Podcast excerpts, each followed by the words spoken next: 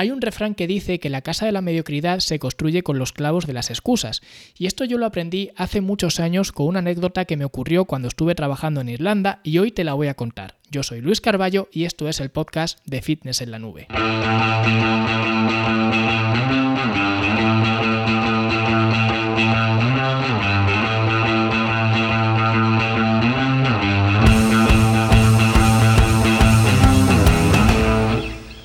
Es muy curioso porque vivimos en una sociedad donde todo el mundo admira y adora a los jugadores profesionales, ya sean jugadores de fútbol, de baloncesto, de balonmano y cualquier deporte en general. De hecho, se me viene a la cabeza una anécdota o algo que sucedió hace un par de días que estuve viendo un pequeño vídeo donde unos niños eran sorprendidos por Mbappé, el famoso jugador de fútbol, jugador francés, ¿no?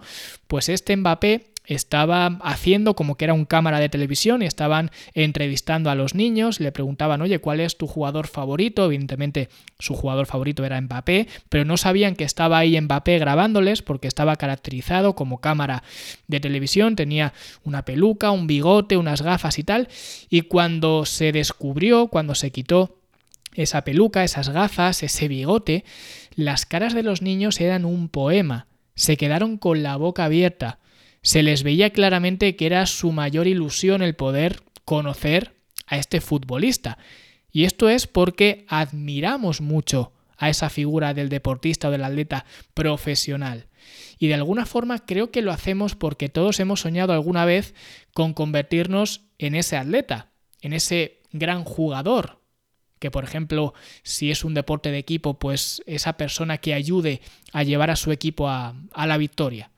Nos encantaría poder recoger una medalla como Mbappé o como Messi o como quien sea, ¿no? Subirnos a ese podio, porque nos encantaría que todo el mundo conociera nuestros logros deportivos, nos encantaría competir con los mejores del mundo y superarles.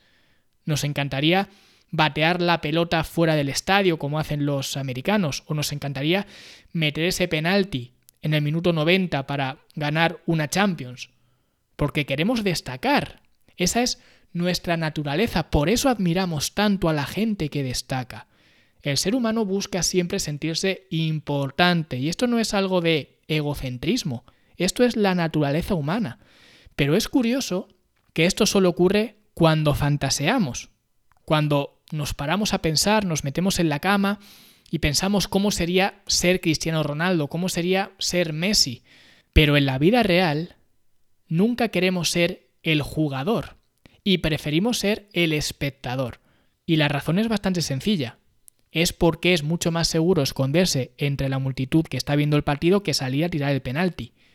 Por eso nos escondemos, porque preferimos ser espectadores y por eso no asumimos la responsabilidad de nuestras decisiones, que de esto hablé hace no mucho en este podcast. Y dicen que tanto los que triunfan como los que fracasan son protagonistas de su desenlace, pero esto solo lo aceptan aquellos que triunfan. Por eso cuando las cosas salen bien, siempre es gracias a mí, es mi mérito. Pero cuando las cosas van mal, siempre encontramos a alguien a quien poner de protagonista, a quien responsabilizar. Por ejemplo, en el mundo de la alimentación es algo que veo constantemente. La culpa de que cada vez estemos más gordos la tiene todo el mundo. La tiene el gluten, la tiene la leche, la tiene la insulina, la tienen los cereales, la tiene el azúcar, la tiene la carne, la tiene la grasa. En el tiempo que llevo como entrenador he escuchado de todo. Por eso todo el mundo prefiere jugar la carta de la víctima. Porque esa carta realmente es la que te esconde, la que te mete en esa multitud, la que te evita tener que salir a tirar el penalti. Y esa carta de la víctima es lo que llamamos las excusas. Porque una excusa es simplemente una justificación para hacer o no hacer algo. Y yo esto lo aprendí hace muchos años cuando trabajaba en Irlanda, una vez que recuerdo que quizás no he llegado tarde nunca cuando trabajaba para otra persona, para otras empresas, lo que sea, nunca he llegado tarde a trabajar salvo una vez. Esa vez que estaba en Irlanda trabajando. Y me sorprendió mucho la reacción de mi jefe, mi jefe tengo que decir que hay muchas cosas que no comulgo con su forma de actuar, su forma de ser, quizás, Pero también tengo que decir que si yo estoy grabando este episodio hoy, de alguna forma es gracias a él, gracias a las cosas que yo aprendí de él. También había cosas que decidí no aprender de él, pero en este caso, esta cosa sí que la aprendí de él y se me quedó bastante grabada, porque recuerdo que yo tenía bastante buena relación con mi jefe, de hecho salíamos por ahí por las noches y todo esto también hizo que me replanteara muchas cosas con respecto al mundo de la noche y todo esto, pero bueno, eso será una historia para otro día. En cualquier caso, tenía muy buena relación con, con mi jefe, ¿no? Y recuerdo una vez que llegué tarde a, a trabajar y además recuerdo que esa vez mi jefe estaba en la oficina porque muchas veces no estaba, entonces si llegaba tarde a trabajar, pues mi jefe no se enteraba. Yo no llegaba nunca tarde a trabajar, porque no quería engañarle a él. Pero sobre todo por lo que digo siempre, porque no me quiero engañar a mí. Si mi responsabilidad es estar a una hora en la oficina, estoy a esa hora en la oficina. Pero esa vez llegué tarde y además se juntó con que él estaba allí, con lo cual me dio de llegar tarde. Y recuerdo que me preguntó, oye Luis, ¿por qué has llegado tarde? Y entonces yo que llegaba además apurado porque llegaba, no iba corriendo, pero casi corriendo, llegaba pues bastante sofocado, por así decirlo, ¿no?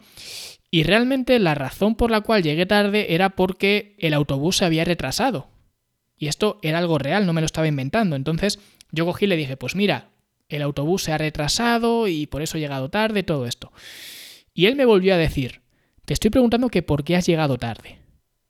Y yo le volví a repetir, no, es que el autobús ha llegado tarde y tal.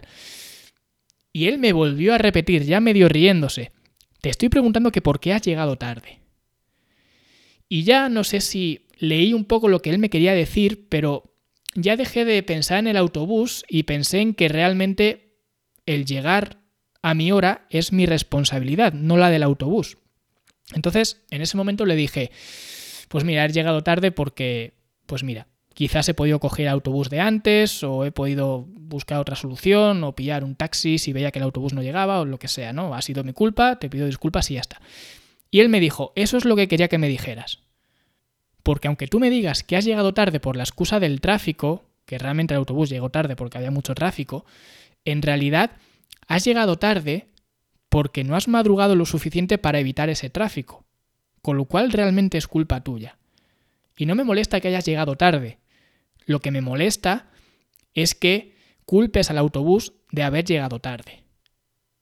Y eso se me quedó grabado, porque realmente tenía razón. Y sí que es verdad que tanto yo como el resto de personas que estaban en el autobús íbamos a llegar tarde a donde quiera que fuéramos. Pero la realidad es que el llegar a nuestra hora es nuestra responsabilidad. Y si ha pasado eso, si hemos llegado tarde por culpa del autobús, lo que yo tengo que decir no es que he llegado tarde por culpa del autobús, es pedir disculpas y decir, perdón porque he llegado tarde, ha sido mi culpa. Y no pensar en el autobús, porque realmente la culpa como tal es mía.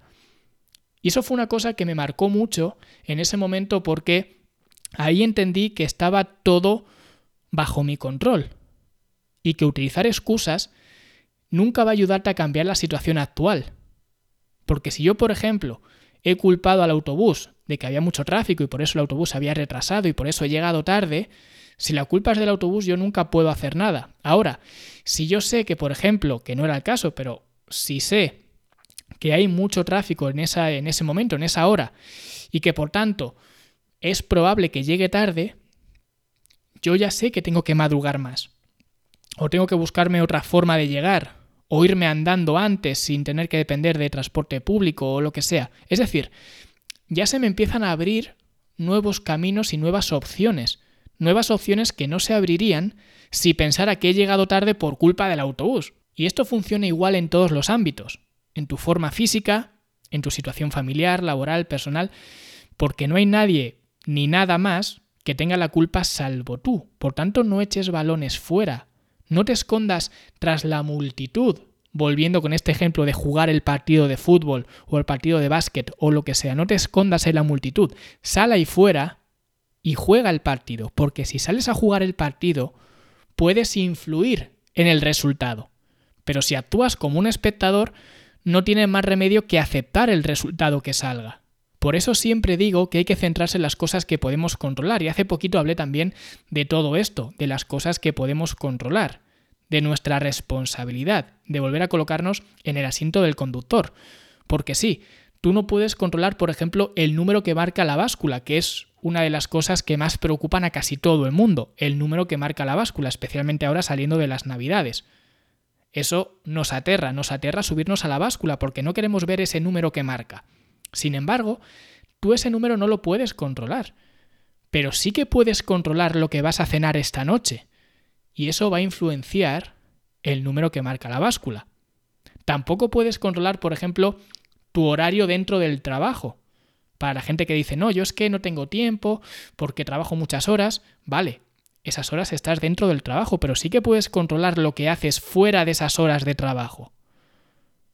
O no puedes controlar, por ejemplo, que haya alimentos ultraprocesados en el supermercado. Claro que los va a haber. Pero tú puedes controlar los alimentos que metes en el carro. Es una cosa tuya. Por eso, y citando a uno de mis mentores, que es Scott Abel, escoge el comportamiento y acepta las consecuencias. Pero nunca seas una víctima porque asumir tu responsabilidad te lleva inevitablemente a aceptar la posición en la que estás ahora. Y esto es muy importante, porque puede que esa posición no te guste. Es más, es muy posible que no te guste en absoluto. Por eso si te miras al espejo y no te gusta lo que ves, está bien que no te guste. Pero acepta que estás así por las decisiones que has tomado en las últimas décadas o últimos años al menos.